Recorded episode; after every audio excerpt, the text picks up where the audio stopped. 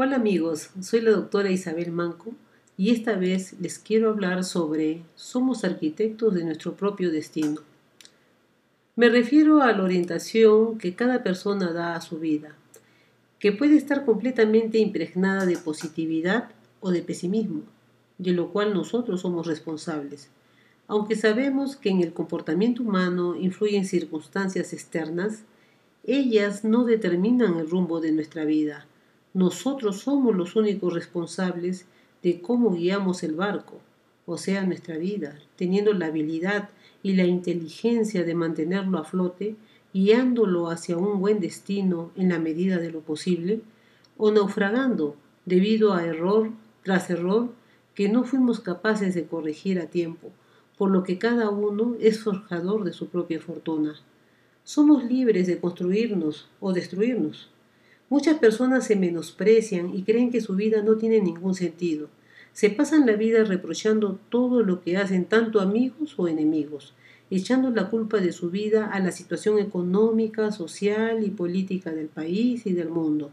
Y no se dan cuenta que tienen la fortuna en sus manos, que cada uno tiene un talento que debe descubrir para salir victorioso en la gran carrera de la vida. El mayor tesoro en esta vida es el tiempo. Así que no lo pierdas, porque aún no has hecho lo suficiente en este mundo, no has explotado todas tus capacidades y toda la energía que tienes dentro de ti.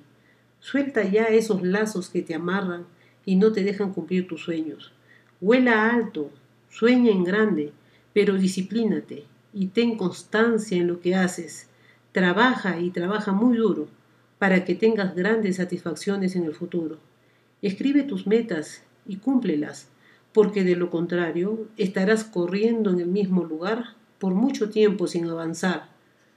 A pesar de que creas que tu vida no tiene ningún sentido, está en tus manos el dotarla de sentido, de emociones positivas, de una adecuada actitud, de optimismo, de alegría, de entusiasmo y un gran sentido del humor, de empatía y comprensión, pero sobre todo llenarla de mucho amor para ti, para tu familia, para tus amigos y, por qué no, para tus enemigos, para que aprendan a brindar también amor.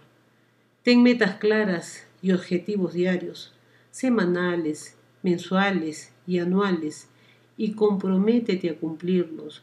Crea disciplina y orden en tu vida. Ámate y brinda amor a los demás. No pierdas tu tiempo en cosas vanas y construye tu vida con esfuerzo y dedicación, que el triunfo te espera cada día.